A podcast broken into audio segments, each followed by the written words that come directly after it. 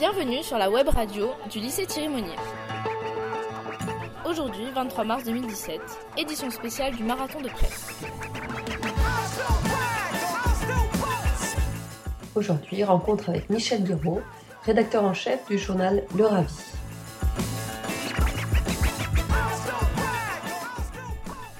D'où vous est venue euh, l'idée de créer ce journal?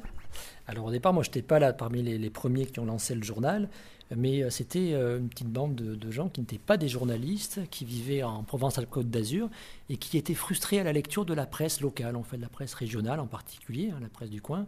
Ils trouvaient qu'elle manquait de goût, elle n'était pas assez impertinente et ils se sont dit, plutôt que de râler dans leur coin, et si on faisait un journal et, euh, ils sont partis à l'aventure comme ça, et puis il y a eu des rencontres avec des journalistes. Moi, je suis arrivé au numéro 6, et on prépare maintenant le 150e numéro. Mais dès le départ, euh, l'idée était celle-là, c'est-à-dire de proposer euh, une presse régionale, impertinente, poil à gratter, une presse qui, vis-à-vis de toutes les formes de pouvoir, politique, religieux, économique, garde, garde raison et, garde sa pugnacité et soit capable en fait de faire son travail avec résolution.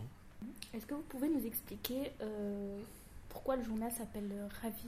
Alors le Ravi, justement, par rapport à ce projet euh, d'un journal euh, satirique et d'enquête régionale, on cherchait un symbole, quelque chose qui pourrait incarner cette idée-là. Et euh, même si c'est un journal laïque, euh, il y a un symbole euh, provençal, c'est la crèche. Et dans la crèche, il y a un personnage qui est un santon qu'on revoit souvent à côté du meunier, etc. Les métiers traditionnels, c'est le ravi. Il a toujours les bras en l'air, les bras levés au ciel. C'est celui qui ne baisse jamais les bras. On aimait bien cette idée. C'est le santon qui ne lâche jamais rien. Et surtout, c'est l'idiot du village. Et on- comme on, on le dit euh, parfois, les enfants, c'est de, la, c'est de la bouche des enfants que sort la vérité. C'est aussi de la bouche des- de l'idiot que peut sortir la vérité. Il va peut-être dire des choses que d'autres n'oseraient pas dire. Et il va mettre les pieds dans le plat. Donc on aimait bien ce symbole. D'accord. Donc en fait, euh, le Ravi représentait euh, votre magazine.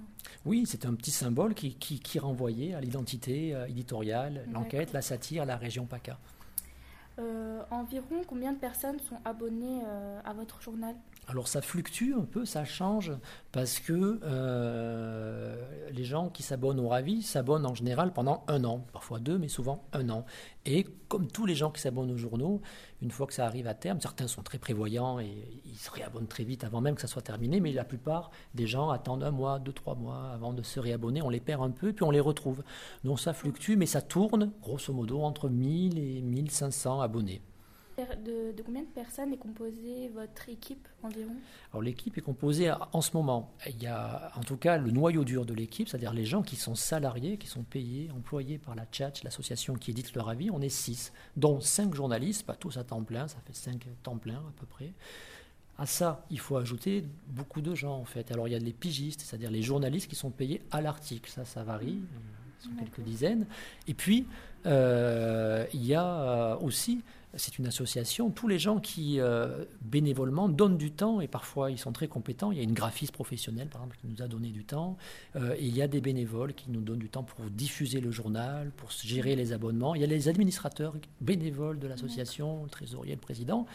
Et je n'oublie pas des gens très importants dans le Ravi, c'est les dessinateurs. Ils sont une douzaine, une douzaine, dont euh, six qu'on retrouve tous les mois. Et eux, ils sont payés au dessin. Si vous devriez décrire votre magazine en un seul mot, ça serait lequel? Alors, pour moi qui suis très bavard, c'est pas facile. Un seul mot. Euh, malgré tout, allez, je dirais irrévérence, parce que l'irrévérence, c'est justement ce qui fait le lien entre les deux identités du journal.